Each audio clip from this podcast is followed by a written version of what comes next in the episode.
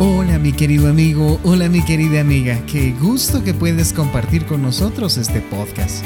Queremos que te sientas como en casa, así que iniciemos ya.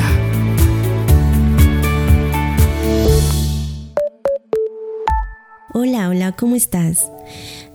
Quiero comentarte que no te sorprendas si su reacción varía cada día o si tienes reacciones más fuertes después de que la conmoción inicial se vaya desvaneciendo. Acepte sus sentimientos cada día y pídale a Dios lo que necesita.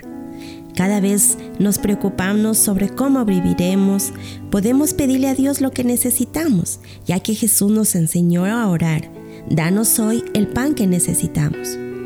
Los más tristes recuerdos me llenan de amargura, Siempre los tengo presentes y eso me quita el ánimo, pero también me acuerdo de algo que me da mucha esperanza.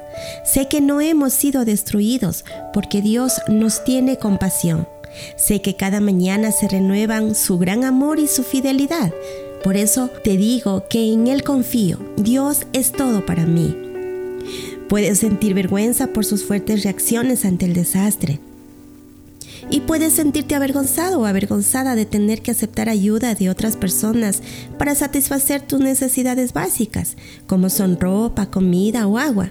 Esto es más común si está acostumbrado a hacer todo por sí mismo o si por lo general acostumbra a ayudar a los demás.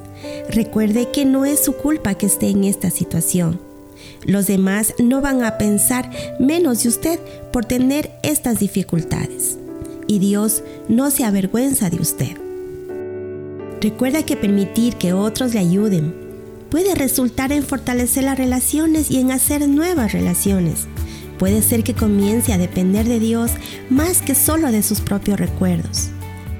Dios mío, en ti he puesto mi confianza. No me pongas jamás en vergüenza. Te veo en la próxima sesión.